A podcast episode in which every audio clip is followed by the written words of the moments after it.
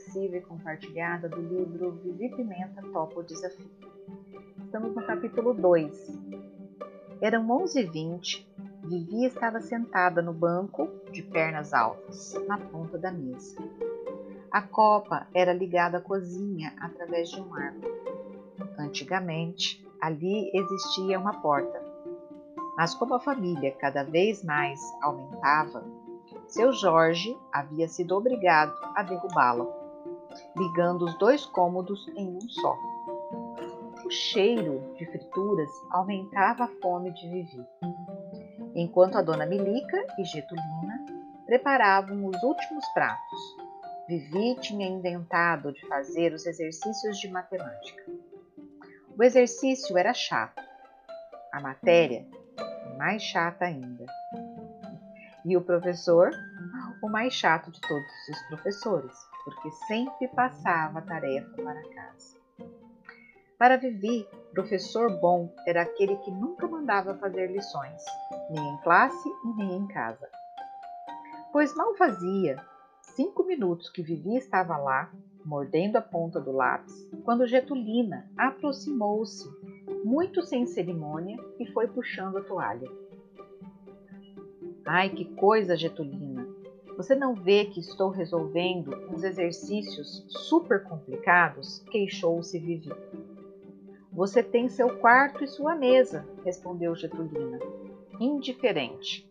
No começo do ano, você fez seu Jorge comprar mesa nova e jurou que nunca mais viria encher, fazendo lições na cozinha. Não se lembra disso, Vivi? É, foi, respondeu Vivi, meio sem graça. Pois até hoje não houve um único dia do ano que você tivesse cumprido sua promessa, concluiu Getulina, dobrando a toalha. Faça o favor de, se não ajudar, ao menos não atrapalhe. E foi empurrando até Vivi descer do banco. Vivi agarrou os cadernos e, pisando duro, marchou para o quarto. Meu Deus, o mundo inteiro está mal educado, reclamou Vivi. É, aquela coroa da padaria é dona Condessa, reclamando da minha vitrola. E agora, para completar, Getulina. Hum. Abriu a porta do quarto e atirou os cadernos na cama. É demais. Agora por desaforo, não faço a tarefa de casa. Se o professor de matemática me der zero, vou dizer que a culpa é da Jatulina, que não me deixou fazer a tarefa. Tomara que eu tome bomba no fim, no fim do ano. Diabos! Naquele instante, o relógio da sala bateu onze e meia. Vivi olhou para o relógio e disse alto: Está na hora de aparecer. Vamos ver se continua pontual como sempre. Um, dois. Na sala havia uma porta que se comunicava com a venda. Aquela porta quase nunca parava fechada e não havia nem trinco nem mola que resistisse. Era o dia inteiro, gente entrando, gente saindo, principalmente seu Jorge e o Nato, irmão de Vivi ou mesmo os funcionários. Por causa daquela porta, Dona Milica já havia brigado muito com o marido. Jorge, quando é que você vai colocar uma mola boa naquela porta? Ela perguntava, mas com o dedo em riste. Seu Jorge encolhia os ombros e nem olhava para a porta. Quando inventarem a tal de mola boa, por enquanto não existe, Milica, eu troco. Respondeu seu Jorge. E de repente, três. Concluiu Vivi. Acabava de contar e alguém enfiou a cabeça pela porta. Licença? Era Dona Dadá, que pedia licença, pedia por pedir, não que realmente quisesse uma resposta. Ela entrava e saía livremente da casa dos Pimenta, como se fosse a casa dela. Fizesse frio ou fizesse calor, fizesse sol ou fizesse chuva, todos os dias da semana, feriados, dias santos e domingos, ela sempre aparecia às onze e meia, com a pontualidade de um cubo. Alta, magra e de meia idade, sempre com óculos de aro grosso, Dona Dadá tinha cabelo curto grisalho, rosto comprido, olhos muito vivos e expressão alegre. Ela jamais usava saltos altos. Roupas simples. Gostava mais de saia e blusa do que de vestido. Jamais em toda a vida Dona Dadá havia se enfeitado com penteados, pinturas ou qualquer outros artifícios, porque não era vaidosa. O máximo que usava, vez em quando, era um broche. Dona Dadá era uma mulher simples e possuidora de um coração muito bom, que vivia se repartindo com os outros, que precisassem da sua ajuda. Uma mania ela tinha, distribuir flores. E não havia uma vez que chegasse à casa dos Pimenta sem trazer um botão de rosa, um galinho para plantar ou uma semente para enfiar em algum vaso. Naquele dia, toda misteriosa, segurava uma encomenda protegida por um papel de seda branca. E a curiosidade fez Vivi esquecer-se da briga com Getulina. Adivinha o que eu trouxe hoje? Perguntou Dona Dadá, mestre em fazer suspenses. Balas? Perguntou Vivi, lembrando-se dos doces do seu aprígio. Não, isso não se come, explicou Dona Dadá que não tinha ouvido a sugestão de Vivi. Então é flor, respondeu Vivi, sentindo o entusiasmo. Com um gesto rápido, Dona Dadá estendeu a mão, quase enfiando o embrulho debaixo do nariz de Vivi. Veja! Sem a menor vontade, Vivi retirou o papel. Dentro havia um copinho de iogurte onde crescia uma viçosa muda de violeta a violeta dos Alpes, com uma penca de 15 botõezinhos roxos. Por menos interesse que Vivi tivesse por flores, teve de reconhecer que as flores eram realmente muito bonitas. Gostou? insistiu a dona Dadá, sorrindo com os olhos. Claro, são maravilhosas, respondeu, procurando fazer-se agradável. A senhora quem plantou? Claro que fui eu, confirmou Dona Dadá irritada. Plantei a folha, bem pequena, levou um tempão para crescer. Todos os dias eu ia lá ver se estava nascendo a folha nova ou se não havia lagartas comendo. Um dia apareceu a primeira. Semana passada apontou o primeiro botão. Aí eu pensei assim: para que eu vou dar essa violeta? Não pode ser para qualquer um. Há de ser uma pessoa que saiba dar valor às flores, uma pessoa de quem eu goste muito, porque as plantas sentem como as pessoas. Se minhas violetas não encontrassem quem gostasse delas, acabariam morrendo de tristeza. Vivia regalou os olhos. Verdade que as plantas morrem de tristeza? E Dona Dadá respondeu: Sim, claro e Vivi expressou a sua surpresa. Nossa!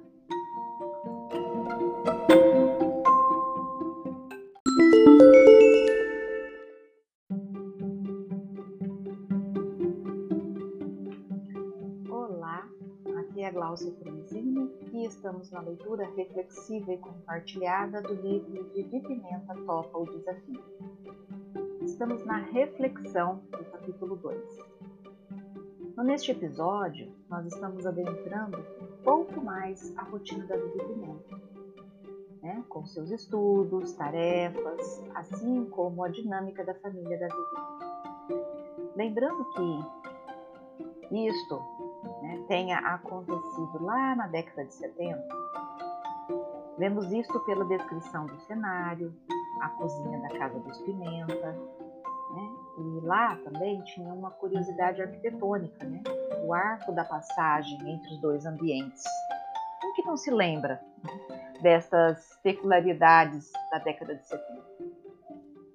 Sem falar no cheiro de fritura. Os hábitos alimentares daquela época, né? como tínhamos fritura né, à mesa. Meu Deus! E ainda bem, né?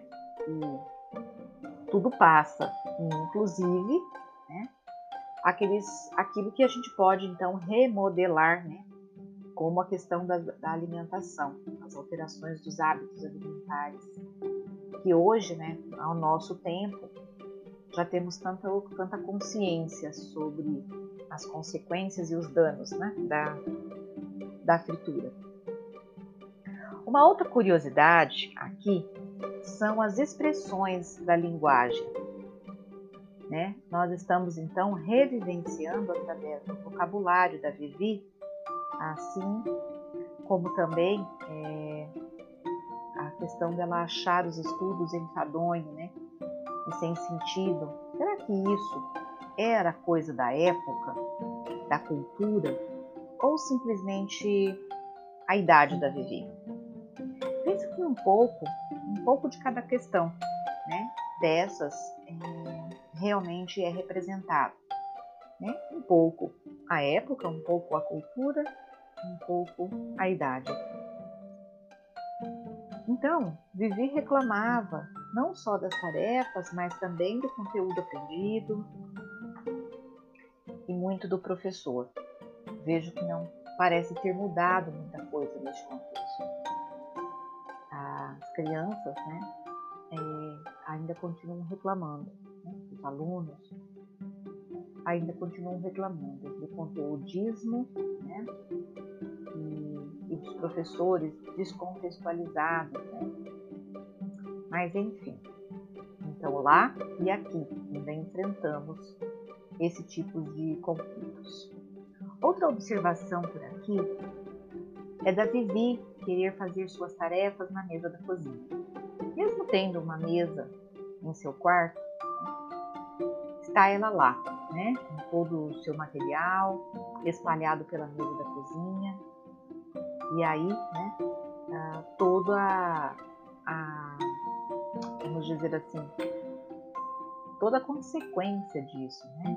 Os conflitos com a getulina, né, que acontecem aí dentro dessa dinâmica de família. Né? Vejo que algumas pessoas, então, acham o ato de estudar uma ação realmente cansativa e solitária, não conseguindo ter o nível de concentração que precisa, ou os resultados que almeja, ou o significado que busca. Fato é que Vivi ia para a mesa da cozinha, em um momento em que, além de gerar o transtorno para Getulina, preparava a refeição da família, ela também queria, eu acredito, estar no meio, no entremeio das relações. Né? Ela queria estar por dentro de tudo o que acontecia, ela queria estar ativamente participativa. Daí nós podemos observar no diálogo de trocas implicantes entre Vivi e Getulina, né, que isso expressa também né, o quanto isso diz. Né.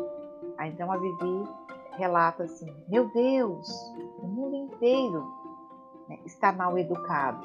Olha o que a Vivi expressa, né?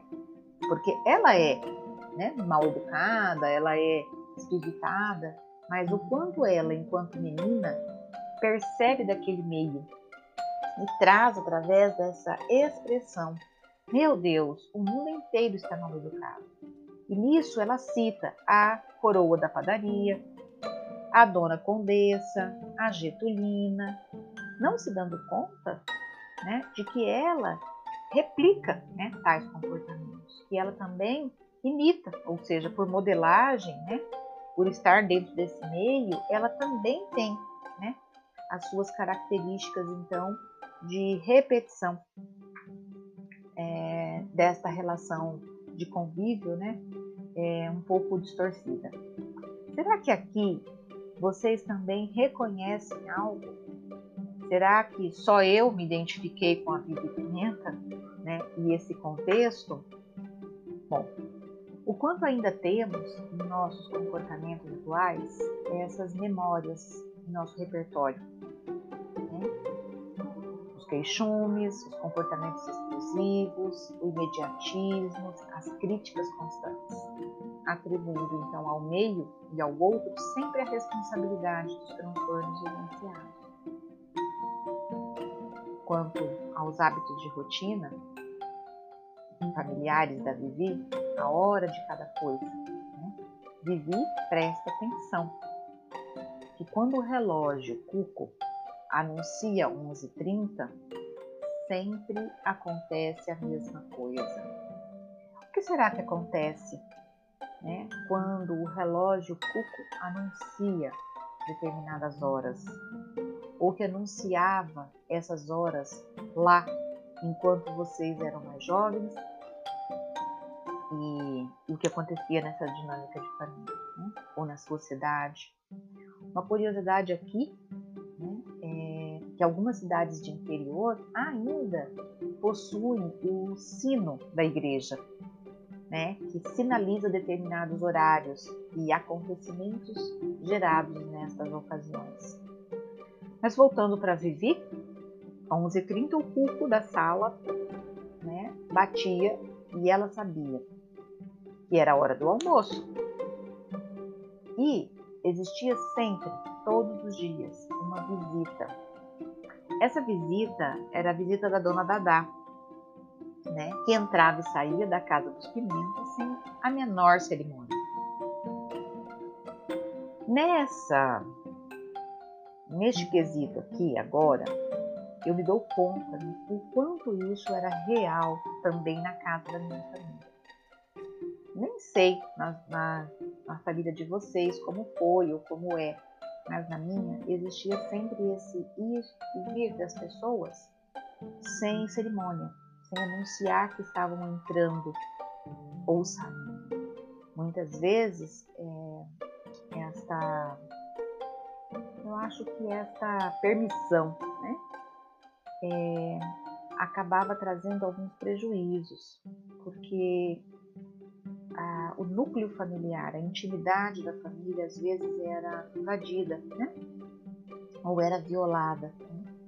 E a privacidade de algumas questões que acontecem nas relações de família é, eram realmente violadas ali. Né?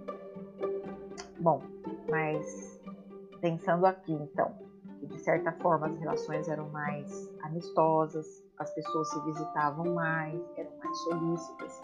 Isso também, né? Isso também posso dizer que sim, que é real. Porém, a falta de cerimônia às vezes né, era demais. E hoje, como é que estão as relações? Como é que são as relações com a sua família? Né? São mais restritivas ao ponto de gerar conflitos de oposição, né? de não, não ir e não vir? Eu só sei que a dona Dadá, desta vez, ela mandou muito bem.